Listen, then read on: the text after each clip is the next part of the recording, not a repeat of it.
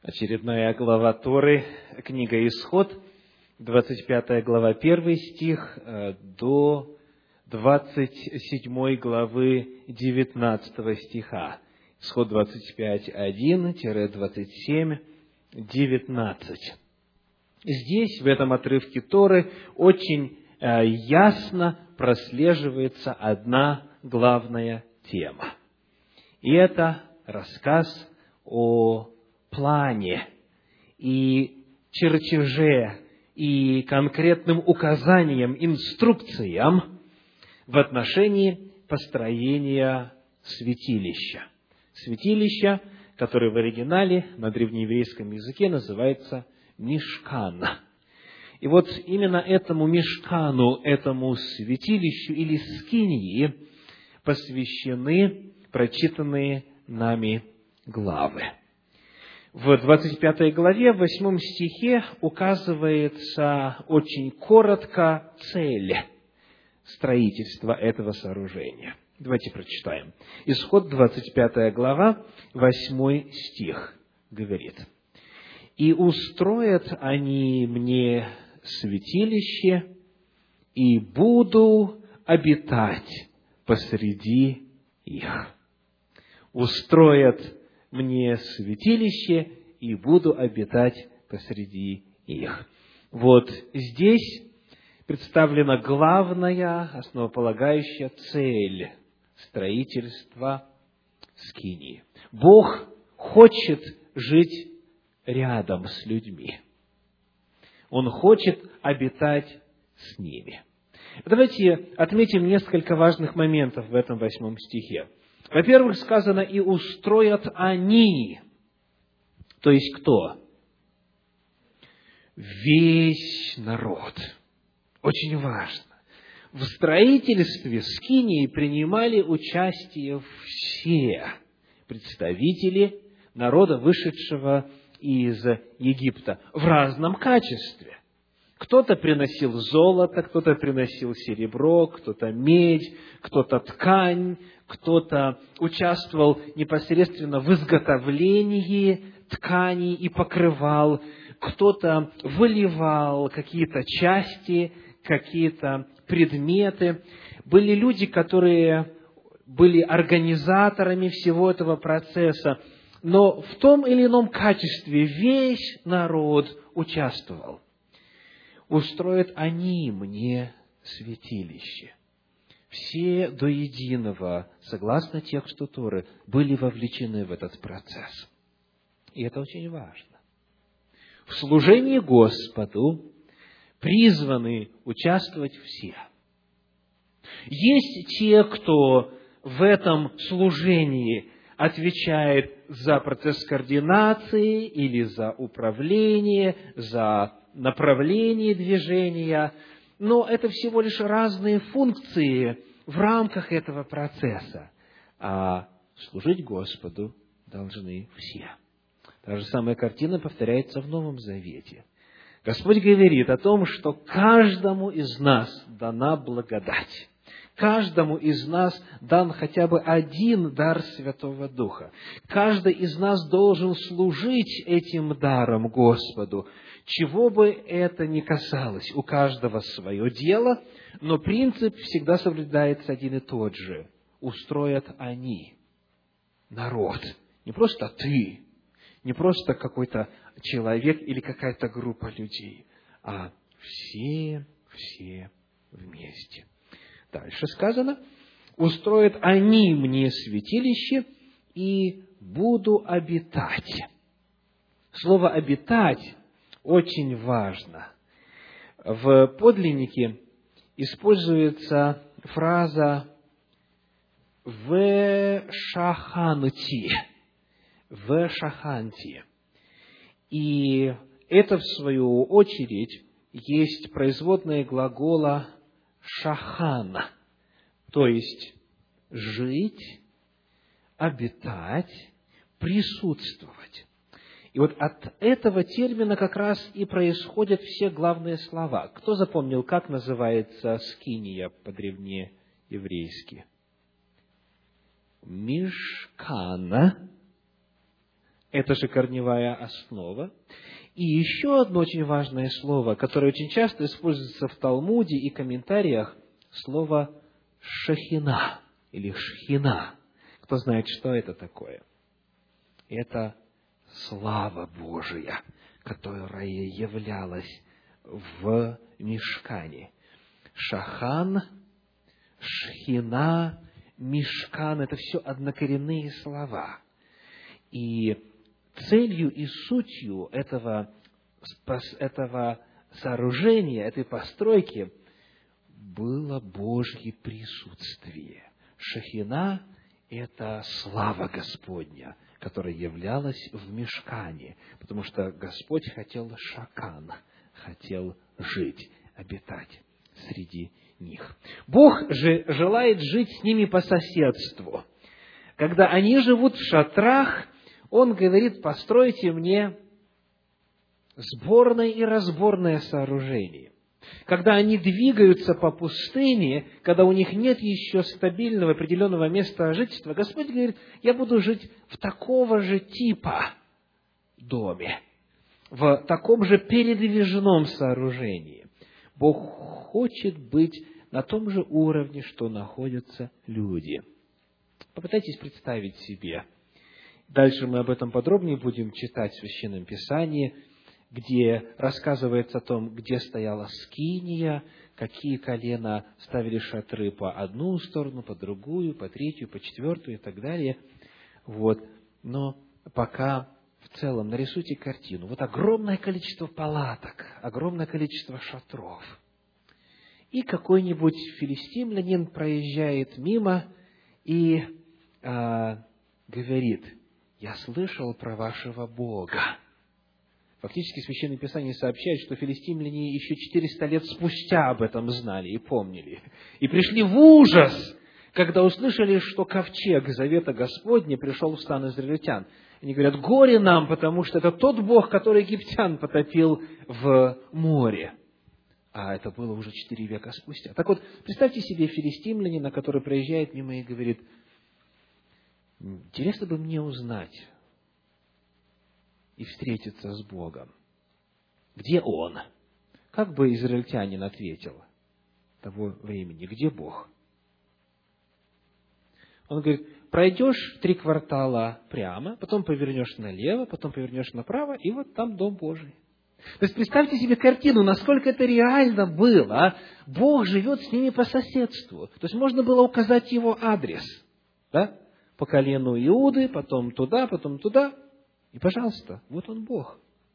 То есть, а, а, я просто вспоминаю сейчас одну, одно стихотворение, которое я слышал в детстве – и, и фактически на него даже есть и мелодия, это э, вылилось в песню, о том, как однажды в стране далекой, за океаном, а, жил а, мальчик, да, у которого умерли родители. Помните такую песню? Кто-нибудь, может быть, из вас помнит?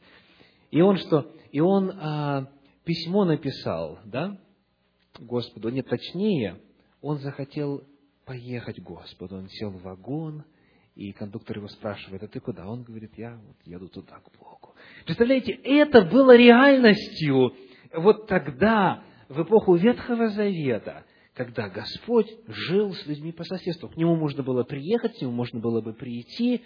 И чуть позже, когда а, однажды народ Божий был окружен, и принесли письмо весьма оскорбительного характера, с насмешками – то царь вошел в храм и сказал, Господи Боже, сидящие на херувимах, посмотри, что они нам тут написали.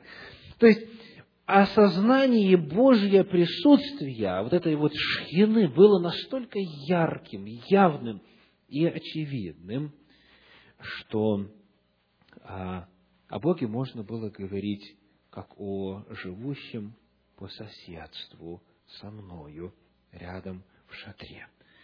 И вот позже, когда народ Божий уже а, утвердился, устроился в этой стране, уже во времена Давида, а, когда народ переселяется в дома, тогда, как говорит Вторая книга Царств, седьмая глава, первый стих. «Когда царь жил в доме своем, и Господь успокоил его от всех окрестных врагов его, тогда сказал царь пророку Нафану, «Вот я живу в доме кедровом, а ковчег Божий находится под шатром». И он говорит, «Я хочу построить Господу дома». Господь меняет условия жизни тогда, когда изменились обстоятельства и условия жизни народа. Итак, здесь перед нами открывается истина, а, прекрасная, возвышенная истина о том, что Господь хочет жить рядом с нами, Он хочет жить в нашем доме, Он хочет жить с нами по соседству, Он хочет, чтобы мы знали, что Он всегда доступен, что Он всегда рядом.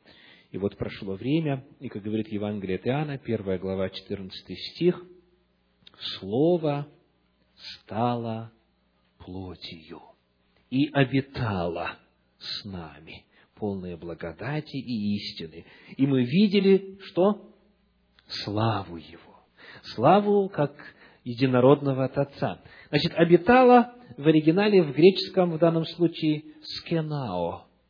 Скеноо. То есть жить в палатке. И когда слово обитает, тогда видна слава. То есть вся та концепция, которая изложена в Торе, в нынешней нашей главе, она повторяется в Священном Писании неоднократно, и цель в конечном итоге достигается тогда, когда Бог пришел во плоти и раскинул свою палатку рядом с нашими домами и жил с нами, и явил свою шхину, явил свою славу. Еще один очень важный момент касательно книги Исход 25 главы 8 стиха. Сказано, «И устроят они мне святилище, и буду обитать посреди их». Очень интересно на эту тему пишет классический иудейский комментарий Санчина. Следует отметить, сказано, что в Торе сказано не «я буду обитать в нем», но «я буду обитать среди них». То есть, по логике, можно было бы ожидать именно вот такое окончание предложения. Устроят они мне святилище, и я буду обитать в нем. Так? В святилище. Но Тора говорит, я буду обитать среди них. Это означает, дальше пишет комментарий, что божественное присутствие проявляется не столько через сам храм, сколько через народ, построивший его. То есть, изначально Божье желание было, э, во-первых, жить по соседству, но главное, что Он хотел, чтобы э, Он стал частью жизни этого народа. Я буду обитать не просто в храме, не просто во святилище, я буду жить среди них. Я буду являть себя через народ.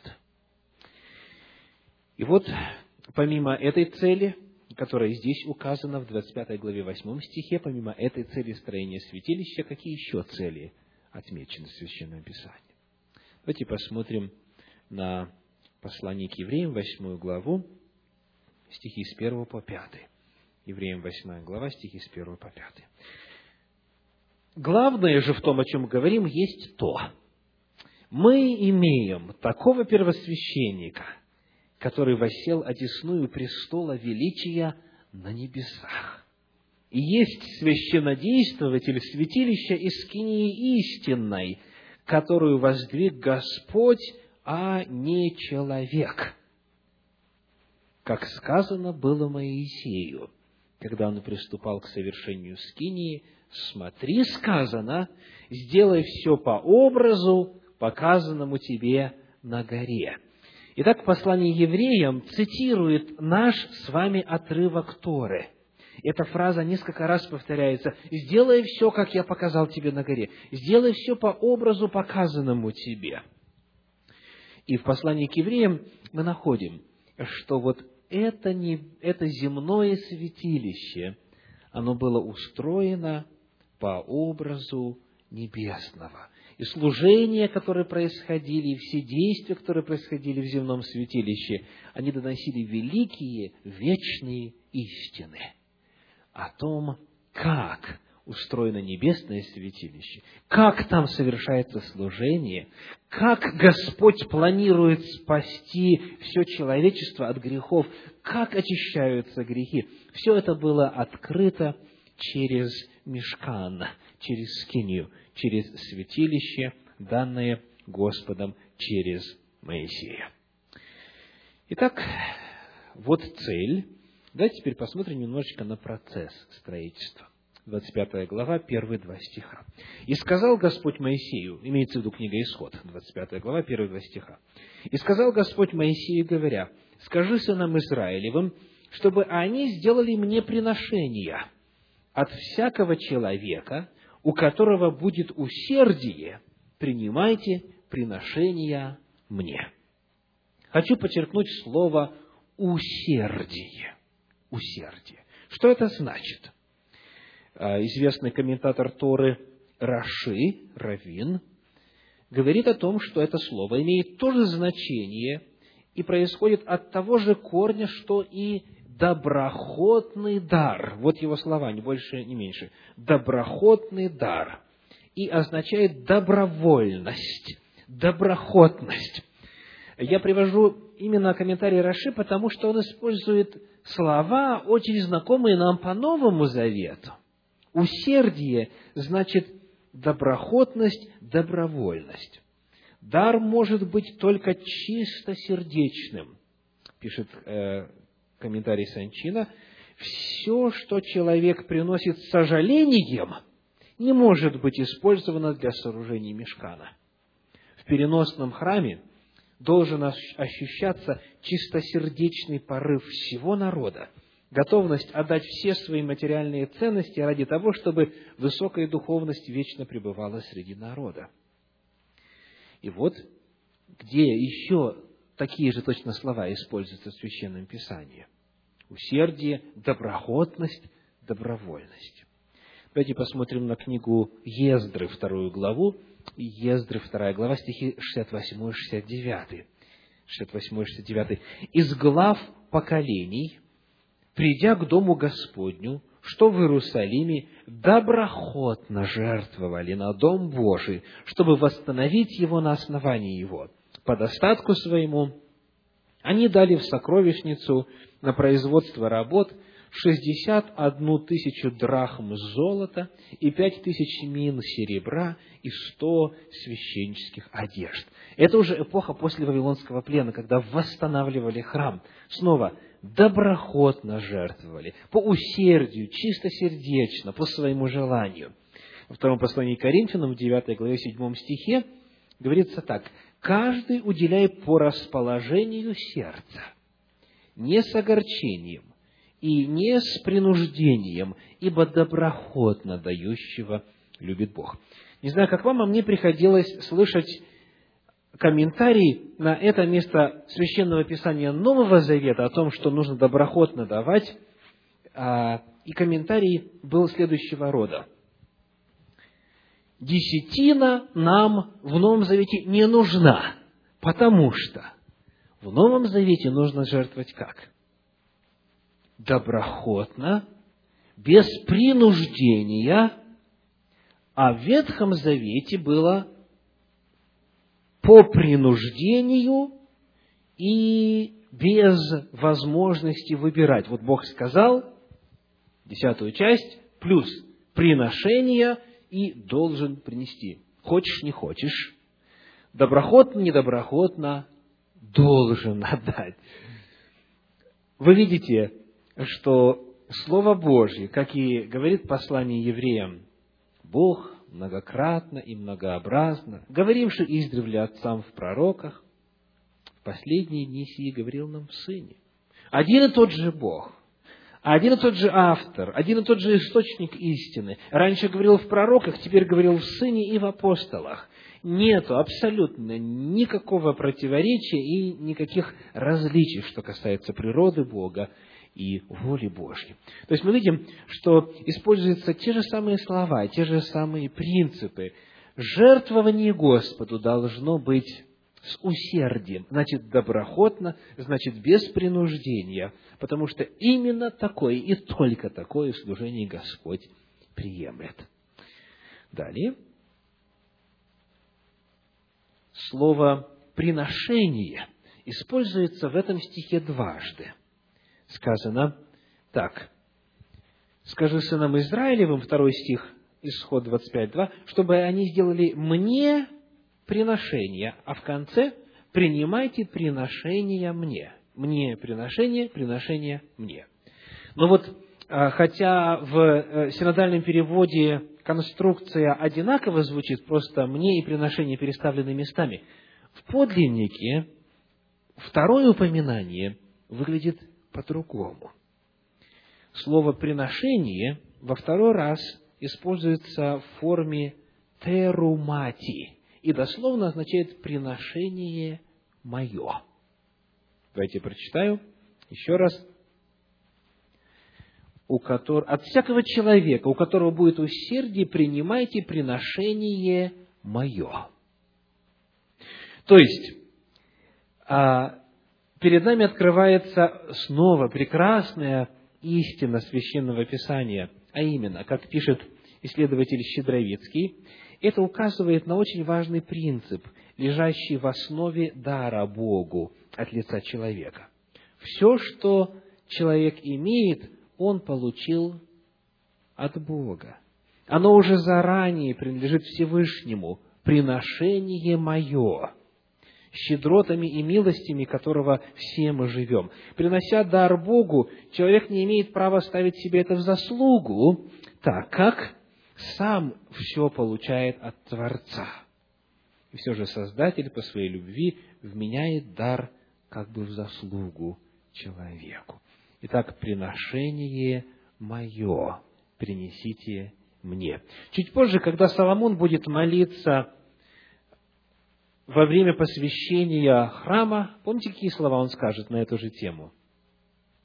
Он скажет, от руки твоей полученное мы принесли тебе. Вот концепция дара. Вот концепция добровольных пожертвований. Дальше, 25 глава книги Исход, 5 стих говорит – о материалах, которые должны были использоваться при построении скинии. Сказано, и кожи бараньи красные, и кожи синие, и дерева сетим. Ну, во-первых, сетима, и это что? Это акация, верно. Дерево сетим – это акация. Это самое прочное из доступных в том регионе дерева. И в прочности акации мне лично довелось удостовериться несколько лет назад, когда мы очищали задний двор купленного участка, там была акация. Ох, сколько сил ушло, чтобы ее, во-первых, спилить, а потом чтобы разобраться с корнями. Это, это буквально часы и часы и часы работы современными инструментами. То есть очень плотное, очень такое твердое, жесткое дерево, и вот из него Господь повелел построить скинию. И это дерево еще, как правило, в большинстве своем обкладывалось золотом. Теперь, сказано, кожа бараньи красные и кожа синие.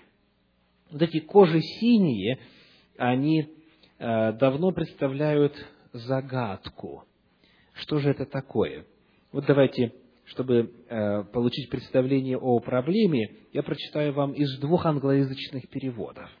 Значит, перевод короля Иакова говорит «and rams skins», то есть бараньей кожи, and badger's skins. Кто такой badger? Кто знает? Это барсук. То есть перевод короля Якова говорит из шкур бараньих и из шкур барсучих. Что звучит немножечко неожиданно, правда? Потому что барсук, насколько мы знаем, жвачку не жует, и копыта у него не раздвоенные. То есть это нечистое животное, и потому, конечно, сомнительно, чтобы оно могло использоваться для изготовления святилища. А другой перевод еще интереснее. Один из англоязычных переводов говорит так. Ram skins. И дальше, когда описывает вот эти вот кожи синие, говорит sea cows. То есть, морские коровы. Еще интереснее. А в оригинале используется, в древнееврейском используется слово тахаш Тахаш. И вот, согласно Мидрашу, Мидраш говорит о том, что Тахаш – это крупный зверь, крупное животное с красивой разноцветной шкурой. Он обитал в пустыне только в этот период, когда евреи вышли из Египта, а затем исчез. То есть, вот это слово «тахаш» не знают, как перевести. И по Мидрашу было такое животное разноцветная э, шкура, очень красивая. Вот. Но просто знаете, что а, кожа синяя – это навряд ли, навряд ли баранье. Еще один интересный момент, 25 глава, 16 стих, говорит, «И положив ковчег откровение, которое я дам тебе». Откровение. Слово откровение в оригинале «эдут», «эдут» дословно переводится как «свидетельство». В англоязычных переводах testimony, свидетельство. И вот этот термин свидетельство описывает что в данном случае? сказано, в ковчег положи откровение, которое я дам тебе. Закон, да, десять заповедей, скрижали. Вот они названы свидетельством. Вот когда вы слышите слово свидетельство, какие ассоциации появляются? Что это такое? Свидетельство – это то, что можно, во-первых, услышать, да? То есть, когда человек свидетельствует, в смысле делает заявление и свой рассказ о том, что было так-то и так-то.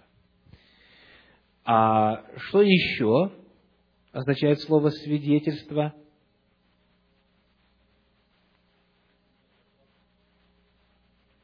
Это как раз то, что я только что сказал, передача фактов. Человек говорит, было так-то и так-то. Что еще слово свидетельство означает в русском языке? Так? Пожалуйста, пожалуйста, пожалуйста.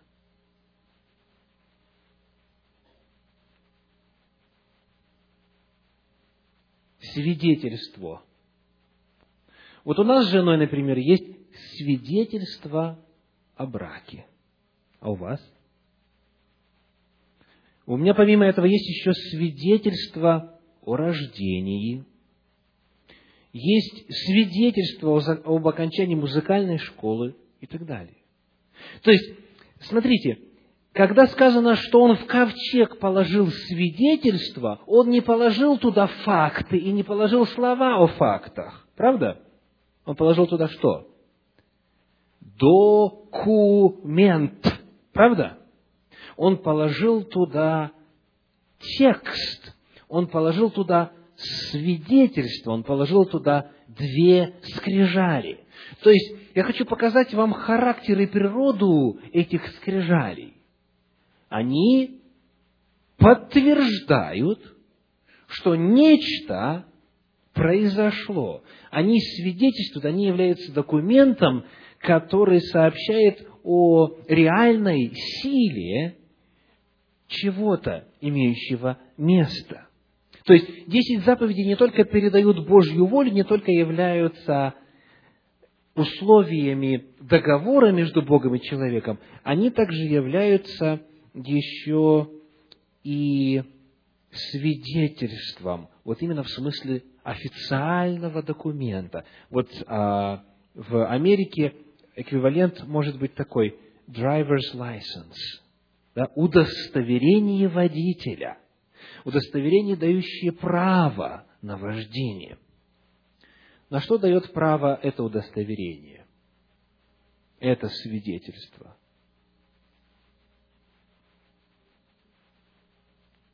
Право на союз с Богом. Оно заявляет и подтверждает, что этот человек в союзе с Богом. Знаете, насколько это важно?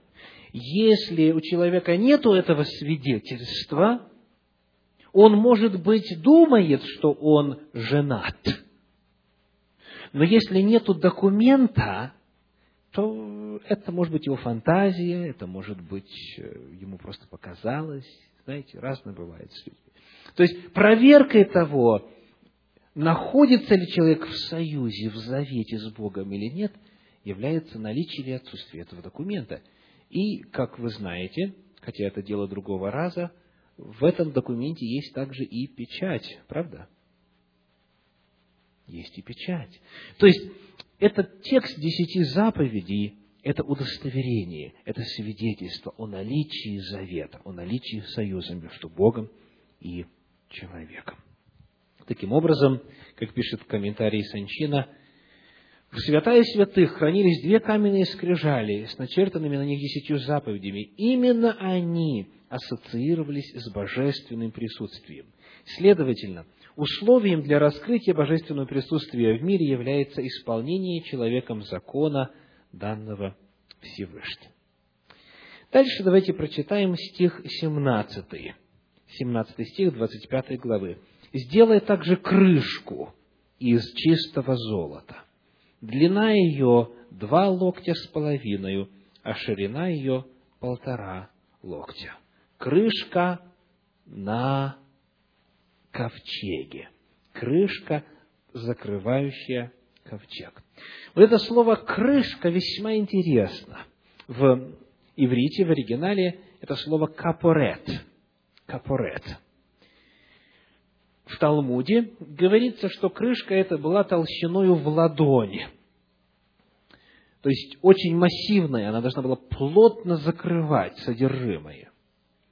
Крышка ковчега Завета являлась настолько важным элементом, что в первой книге Паралипоменон, 28 главе 11 стихе, святая святых названа так – дом капорет, то есть дом крышки, дословно.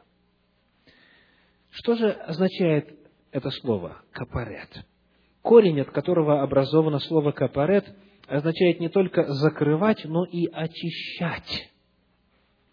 В Йом-Кипур, день очищения, основным элементом служения в храме было принесение воскурений перед ковчегом завета. В 16 главе книги Левит описывается, что когда первосвященник входил во святое святых, он воскурял фимиам, и что еще делал? Он кропил, кропил на крышку. То есть эта крышка капарет означает не только, происходит от глагола не только закрывать, но и очищать.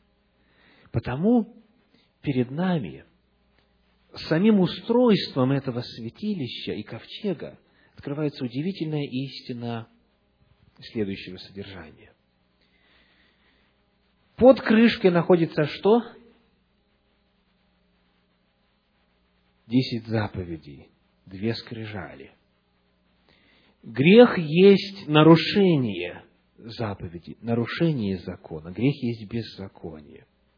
И вот в том же самом месте, где находится закон, Господь предусмотрел, чтобы происходило и спасение от наказания за нарушение закона. То есть, иными словами, правила и критерии нравственности находятся во святом святых, и туда же нужно приходить для того, чтобы обретать очищение от грехов за нарушение этого закона. То есть, как сказано в Священном Писании, милость и истина встретятся. Они встречаются именно во святом святых. Вот эта крышка означает очистилище. Это то место, где рядом и закон, и прощение, и справедливость, и милость. В послании к евреям, 9 главе, в 5 стихе, так и сказано, «А над ним херувимы славы, осеняющие очистилище». Вот так названа эта крышка, капарет, очистилище. Далее, в этой 25 главе книги «Исход» мы читаем в 25 главе стих 30. «И полагай на стол хлебы предложения перед лицем моим постоянно». Вот эти хлебы предложения представляют собою тоже весьма важный элемент. Мы, в принципе, могли бы очень много и долго говорить о значении каждого из предметов во святилище. Но я хочу хотя бы некоторые штрихи нарисовать для того, чтобы увидеть, насколько прекрасная евангельская истина изложена здесь. Итак, на слайде вы видите как бы в разрезе, как бы сбоку главные предметы мебели во святилище. И вот этот стол, стол хлебов предложения, если бы вы могли войти во святилище, он был бы у вас справа, с правой стороны. И в отношении этого стола сказано так, полагая на стол хлебы предложения. Что значит предложения? Буквально, буквально как и переводит один из англоязычных переводов, э, New International Version говорит «put the bread of the presence». И в иудейских источниках также и сказано буквально «хлебы присутствия». Хлебы присутствия. Сколько было хлебов? Там 12 хлебов. Почему 12? По числу колен сынов Израилевых. И тогда присутствие кого или присутствие чего имелось в виду?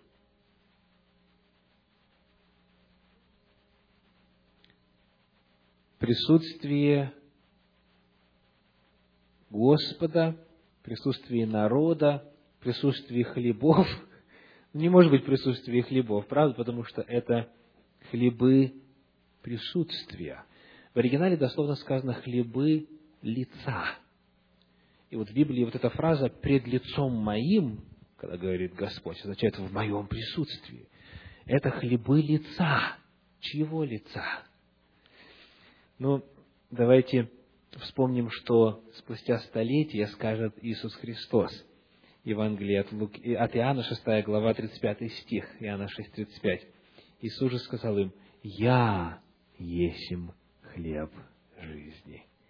Приходящий ко мне не будет алкать, и, вел... и верующий мне не будет жаждать никогда. Я есим хлеб».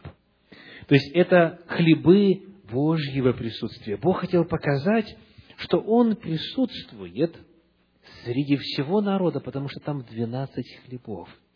Изначальная цель, исход 25.8, «И устроят они мне святилище, и буду обитать посреди них».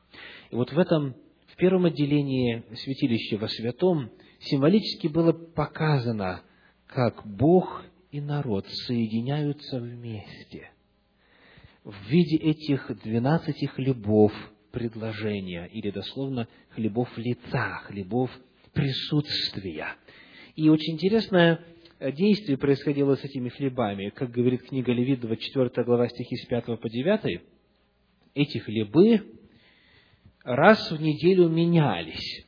24 глава Левит, с 5 по 9 сказано, в каждый день субботы, я читаю 8 стих, постоянно должно полагать их пред Господом от сынов Израилевых. Это завет вечный. Они будут принадлежать Аарону и сынам его, которые будут есть их на святом месте, ибо это великая святыня для них и жертв Господних.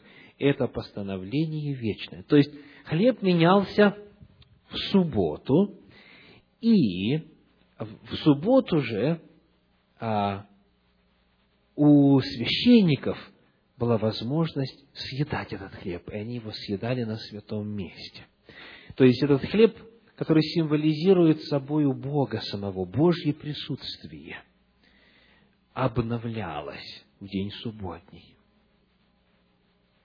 Суббота по Божьему замыслу является временем, когда Бог приходит к человеку, ко всему народу, послушному Ему в седьмой день. И что делает?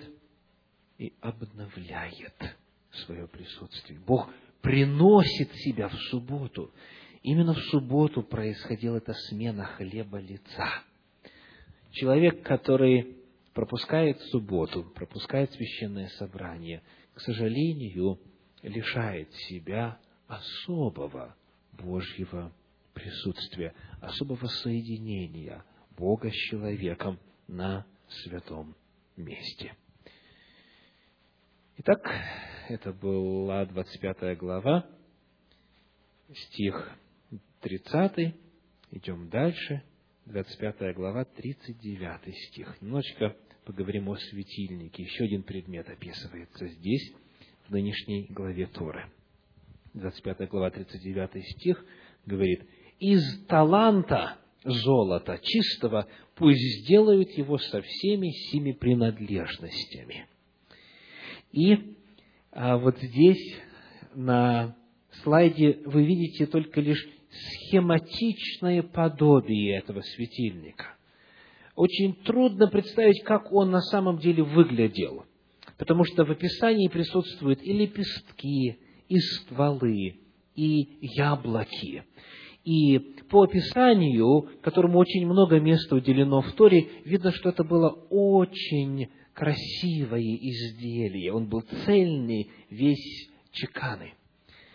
Но здесь схематически вы видите светильник из золота, семисвечник, и сказано, что он был сделан из таланта золота. Что такое талант? Это мера веса. Талант соответствует приблизительно 50 килограммам. 50 килограммам. То есть вы можете представить себе увесистость этого предмета мебели. Мы не знаем, как точно он выглядел, но это было массивное, массивное изделие из золота, приблизительно 50 килограмм.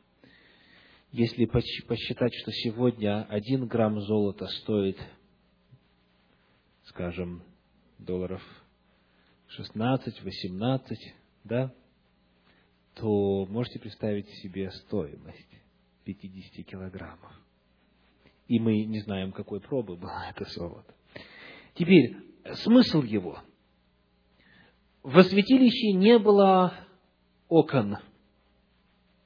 То есть, не было никакого отверстие, куда естественный свет мог бы попадать. И потому единственное освещение было отсюда, от семисвечника. В Священном Писании, в книге пророка Захарии, в 4 главе, в стихах с 1 по 6, Захария видит светильник, весь из золота, и чашечка для елея наверху его, и семь лампад на нем, и по семи трубочек у лампад, которые наверху его, и так далее. Он видит золотой светильник. И вот дальше, когда он, когда он ищет значения, тогда ангел ему говорит, это слово Господа, означающее не воинством и не силою, но духом моим, говорит Господь Саваоф. То есть вот этот вот образ светильника, образ елея, благодаря которому свет горит, истолковывается как? Как Дух Святой, символ Духа Святого. И перед нами раскрывается истина о том, что Дух Святой освещает, просвещает, несет свет познания о Боге. В книге Откровения э, мы видим этот, этот светильник вновь э, дважды, дважды семь светильников представлены в книге Откровения в первой главе, и потом это повторяется еще в главе а, четвертой, четвертая глава, пятый стих. То есть и объясняется, что это семь духов Божьих, или же, как э, говорят иные переводы, это семикратный дух. Это Дух Святой, Дух Божий, проявляющий себя в семи различных измерениях. Итак, вот светильник, символ Духа Святого и света, который он несет. Ну и последнее на сегодня, исход 20, 26 глава, стихи 15 и 16. Сказано так. «И сделай брусья для скинии из дерева сетим, чтобы они стояли». Когда вы слышите слово «брус» или «брусья», какая картина появляется в сознании? Какие синонимы в русском языке есть? Столбы, балки, да? Вот. И я себе так раньше представлял, что были а, балки, были столбы, а, которые были, пространство между которыми было просто вот этими завесами а, закрыто, и что стена святилища представляла собой стену из ткани фактически. Вот если вы посмотрите на слайд, который мне прислал Ришар Элафер, руководитель мессианского служения нашей церкви, то стенка выглядит очень прочно, очень так ну, основательно, да? То есть, как, как стена, а не как ткань. И вот что оказывается. Во-первых, давайте посмотрим на 16 стих, где указываются размеры этих так называемых брусьев. Сказано, длиною в 10 локтей брус, 10 локтей – это приблизительно 5 метров, да? Локоть приблизительно полметра. И полтора локтя каждому брусу ширина.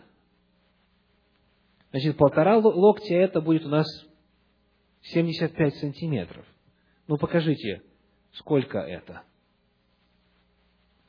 Кстати, если представить, что это балка, или столб, то представляете, о чем идет речь? То есть это целая крепость тогда получается. А, но речь идет не о диаметре, а именно о ширине. Потому что вот это слово буквально переводится как доска не брус, а доска. Как говорит э, комментарий Санчина, буквально доски, цельные доски из акации. Ширина не указывается. То есть, 5 метров высоты и 75 метров ширины. Доски. Э, очень интересно, Елена Уайт пишет в книге «Патриархи и пророки». Стены скинии состояли из вертикальных досок – вставленных в серебряные гнезда и прикрепленных к столбам кольцами. Вот. То есть, если просто было читать внимательно книгу «Патриархи и пророки», можно было эту деталь заметить. Но для меня это было откровение, поскольку я всегда считал, что стены были в виде шатра, в виде какой-то ткани видного материала. А здесь картина такова, что эти доски, они вставлялись друг в друга, благодаря специальным таким штырькам. Внизу они вставлялись в серебряные основы, и затем по внешней стороне они скреплялись, у нас сказано, брусьями, оригинал дословно говорит, засовами, то есть были такие засовы, которые в кольца продевались с, вну, с внешней стороны в трех местах, и с внутренней стороны по э, всей длине каждой из трех сторон по центру проходил еще один засов, который скреплял их. То есть это сооружение а, было достаточно устойчивым. Его можно было выставить на любой поверхности, потому что вот эта вот вязкость и гибкость структуры могла позволить выстроить его ровно, и главное, оно не боялось ни землетрясений, ни, ни ветров, оно было очень прочным, очень устойчивым, потому что много мест креплений, много элементов крепежа. Итак, вот это. Некоторые детали строительства скинии, значение хотя бы в общих чертах главных предметов в ней. И в следующую пятницу, даст Господь, мы продолжим с вами чтение и истолкование того, что еще было там построено и с какой целью. Да благословит вас Господь. Аминь.